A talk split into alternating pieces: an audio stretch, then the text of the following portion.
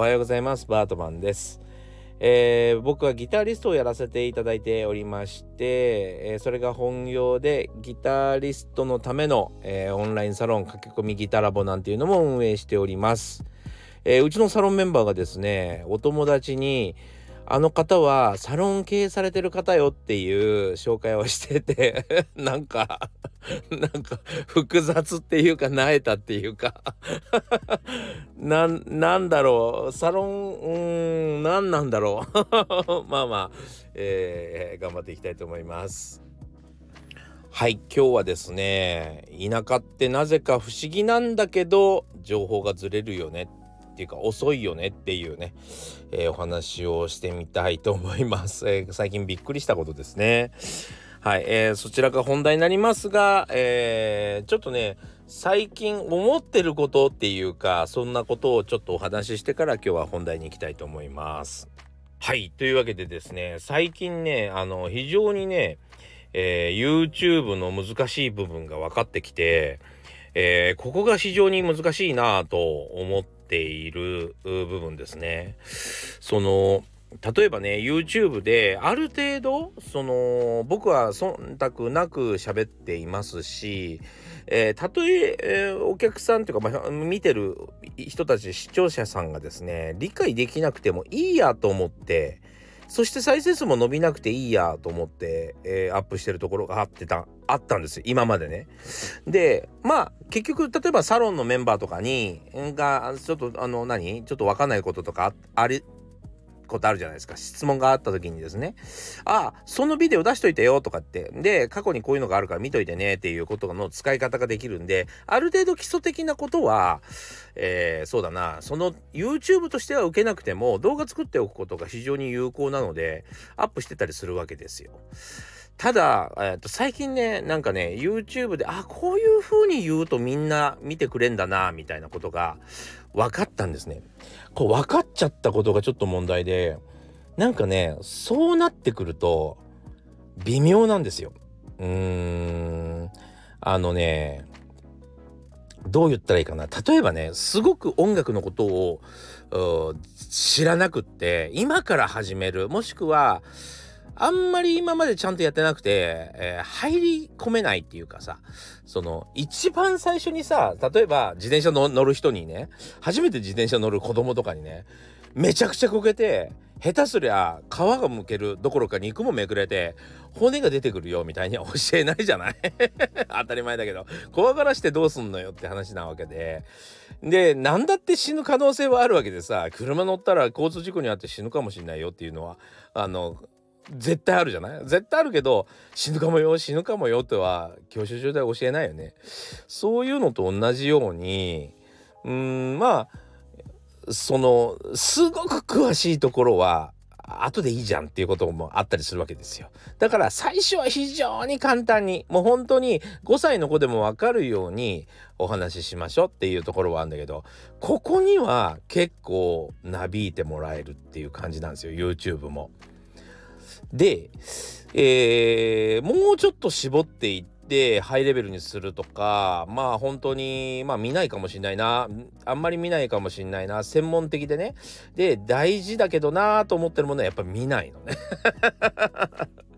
でもちろん見る人の勝手だからそれでいいんだけどでもえー、ずっと初心者向けの動画っていうか分かってない人にずっと発信し続ける感じになっちゃうんで結局音楽理解できないよねそれだとっていうさ その芯を食ってない感じにしないといけないけどずっと芯も食うこともないんだなと。それをきっかけにじゃあこっからえー、レベルアップさせましょうねっていうことにはついてこれないことになっちゃうじゃない？ああ、なるほどなってちょっと思ったんですよ。もう本当にエンターテインメントだよね。そう。だから、芯食ってない情報聞いてもしょうがないというか、なんかそこから先はちょっと非常にレベルが高い話になるよねというそこが分かんないと結構役に立たないっていうかあのそりゃなんかなんだろうな。まあ TikTok とかえっ、ー、とインスタグラム見て可愛いお姉さん見てた方がもうちょっと充実感あるかもね っていうね。そう。でも音楽ちゃんと分かっちゃうと何て言うのかな。もうそういうものじゃ変えられないぐらいの快感がありますけどね。そう。なんかそこが伝わらないだろうなっていうか伝えにくいよなっていう気がしますね。うん非常になんか難しいというかやっぱし、えー、全ての人に理解できるでできるわけがないところにやっぱり音楽の面白さってあったりまあそのすごくニッチだったりマニアックなものにはそういう部分があるじゃないですか。そうあの表面だけじゃなくてやっぱりもっと内側の、うん、部分があったりするわけですよ。うん、なんかここになんかなかなか到達しないよね。そう。そういうところがですねまあちょっと難しいなと思い思った次第でございます。はい。まあレッスンなんかやっててもねまあたまたまちょっとその話題になったからあれなあのちょっとここで話してみるけどあの例えばね中島みゆきさんの「化粧」とかっていう曲があるんですよ。でその歌詞だけ単純に歌詞だけをつらつら見ているとうん、それこそ若いお姉ちゃんがなんか別れた彼氏にえー、まあ恋愛のまあいろんなことをですねまあ言ってるような感じの歌詞にも受け取れるんだけど受け取れるんだけどね、中島みゆきさんが歌うとですねもう一方の女性の、うん、本当の姿みたいなのが見えてくるんですよ。それは例えばすごく可愛いなんだろうな AKB の方が歌うのか中島みゆきさんが歌うのかもっと言うなら大竹しのぶさんが歌うのかみたいなことの違いですよね。そう簡単な言葉になればなるほど、えー、多面性を持つじゃないですか。例えば例えばそんなそうだな「ありがとう」っていう言葉にしても「あありがとう」っていうのと「ありがとう」っていうのと結構違いますよね。それってそこの裏側にはドラマがあったりストーリーがあったりするじゃないですか。そういう部分を歌で歌わないとまあ面白くもなんともないですよね。でもそうだな歌の歌詞の書き方講座みたいな話になっちゃうとその部分って語れないんですよね。ね語りようがないじゃん。だって誰が言うかによって違って聞こえるんだもん。そう本当のそういう何て言うのかな言葉にしにくい部分っていうのがあるからこそ音楽があるわけでなんかねあのー、芯を食わない情報に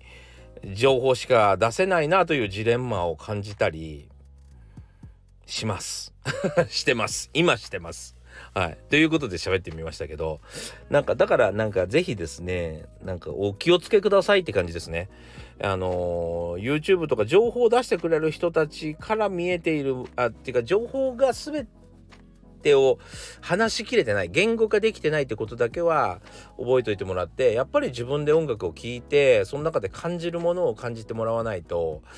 えー、それを、まあ、補足するためにちょっとレッスンがあったりするもんだというような気持ちで、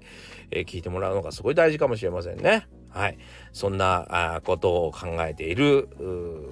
今日でございます。さあというわけで今日の本題というほどのものでもないんですけど本題に行きましょう、えー、田舎ってこんなに、えーと、情報ずれるんだっけっていうね、えー、今日最近思いがあったのでまあどういうことがあったかとこういうふうなもんですよというようなことをですねちょっとまとめてお話ししようかなと思ってます。で何があったかというとですねこれあのー、まあ僕は Facebook を、まあ、長い間やってるわけですよ。で Facebook というとやっぱりまあちょっと中高年が、えー、特に盛んだと言われていますね。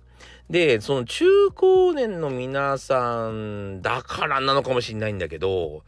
えー、何があったかというとですねその Facebook 上で、えー、自分の携帯のトップ画面を写メされてて、えー、とスクショしてアップされてて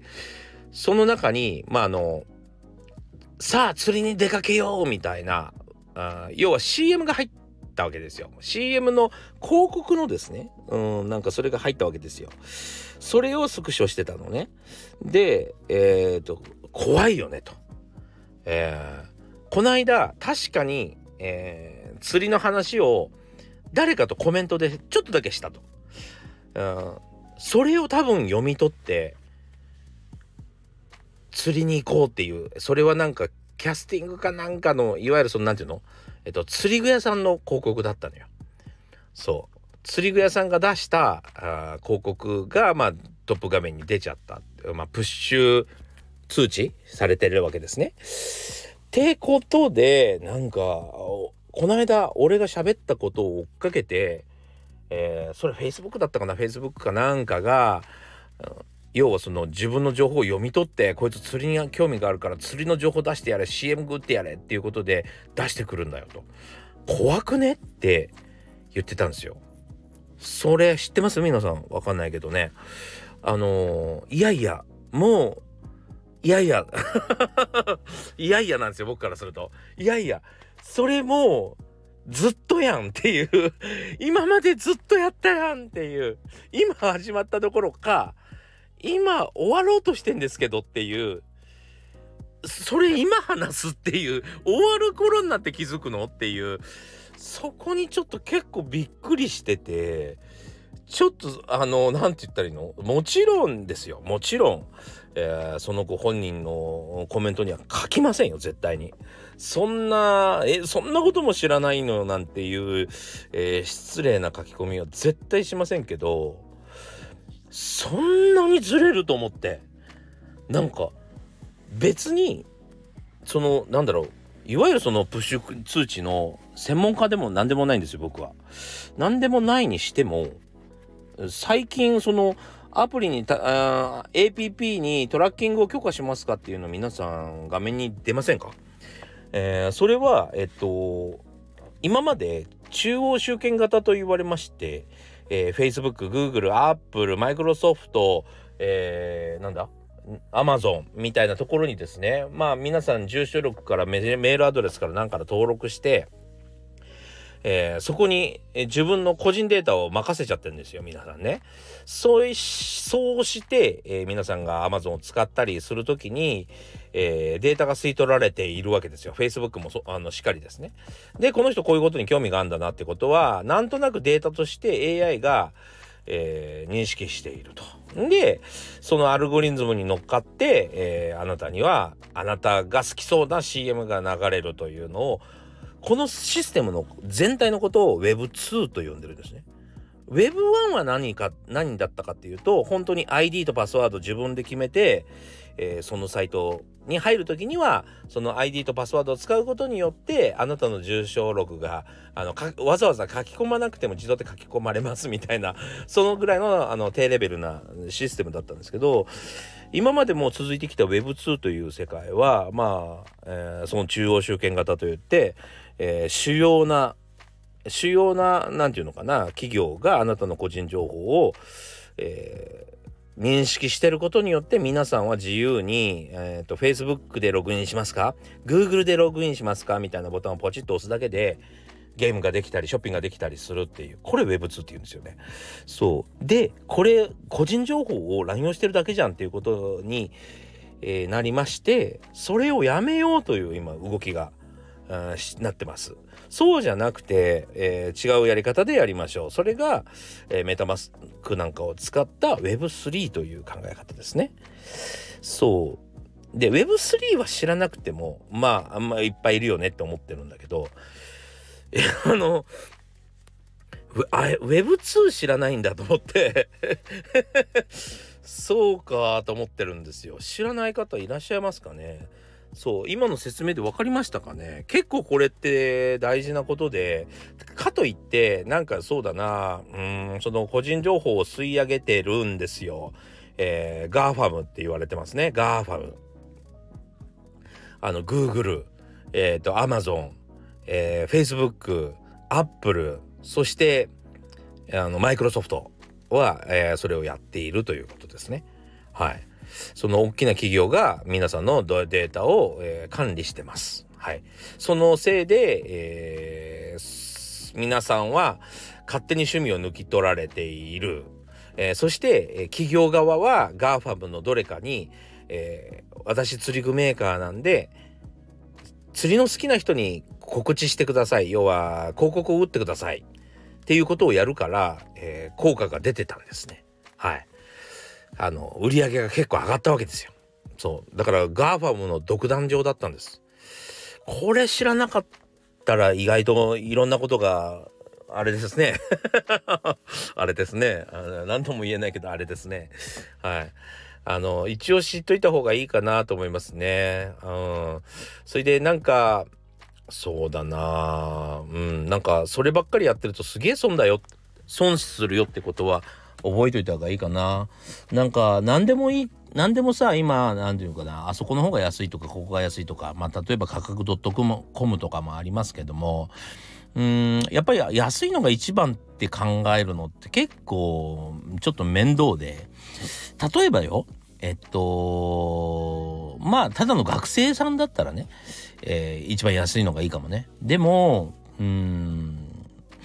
自分の町でもう例えばちっちゃな町でね、えー、スナックのママやってますと。でスナックのママってさうんまあ別にアマゾン使って水を仕入れようが何しようがいいんだけどそれよりもさえっと近所に住んでるさ、えー、おじさんたちの憩いの場にならなきゃいけないわけじゃない？ってことは近所で小売店やってる人とか、えー、そういうレストランやってるとかさ、えー、お食事どころやってるとかそういうところでにお金落とさなきゃいけないじゃない。いろんな近所ののごひいきさんを作らなければいけないでしょ？そういう時に、いちいち、そうなんていうの？ガーファムのどっかを使って、えー、お店のものを手に入れたってね、えー、一向にガーファムのどれかがあなたのスナックに来てくれるわけないわけじゃない。そう。だから、ちゃんとそこは考えないといけないですよね。そう。うん、どこにお金を落とすべきか誰と付き合うべきかうん。だって買い物って毎日あるからね。買い物ってしなきゃいけないでしょ、毎日。毎日あるからこそ毎日行って、顔合わせるから、じゃあ今度飲みに行くねとか、今週末行くねとかって話ができるわけで、これガーファムにで全部買い物をしてしまうと、一回も喋れないことになるよね でもなんだか、うん、最近はほんと100円でも安い方が勝ちみたいな考え方になってきてうんその会話も生まれなくってなんか残念な部分があるよねと思ってます。はい。なんかちょっと脱線しましたけどまあそんなわけでですねまあちょっと戻しますけど話を。Web2 というものがありまして Web2 が別に俺その関東に住んでるから知ってるわけじゃないんですけど、まあ、そういうこともあるのかなと思いますね。なんかあのなんかちょっと随分んなんだろう時間時間差があることがちょっと気持ち悪いですね。本当にインターネットがあってそんなにずれるかかなーっていうか世界中同時に情報が出てるはずなんだけどなーみたいなね昔のなんか昔ん昭和時代に戻っちゃったような気持ちになりましたね。はい、えー、皆さん情報はできるだけ早く、えー、ゲットされることをお勧めします。それで結構これからの身の振り方考え方変わっていくんじゃないかなと思うので情報が一番全てですね。はい、まあそういう、うん、コミュニティにまあ所属しておく新しい情報がゲットできる仲間たちがいるっていうことは非常に、えー、重要かなと思います。えーその、まあ、ギター好きの方に限ってですけど、えー、そういう一つのコミュニティになれたら僕のサロンがね、えー、いいなと思ってます。はい。というわけで今日は、えー、ちょっと地方と都会ってそんなに情報ずれるっけっていう、この時代でっていうね、そんなお話ししました。はい。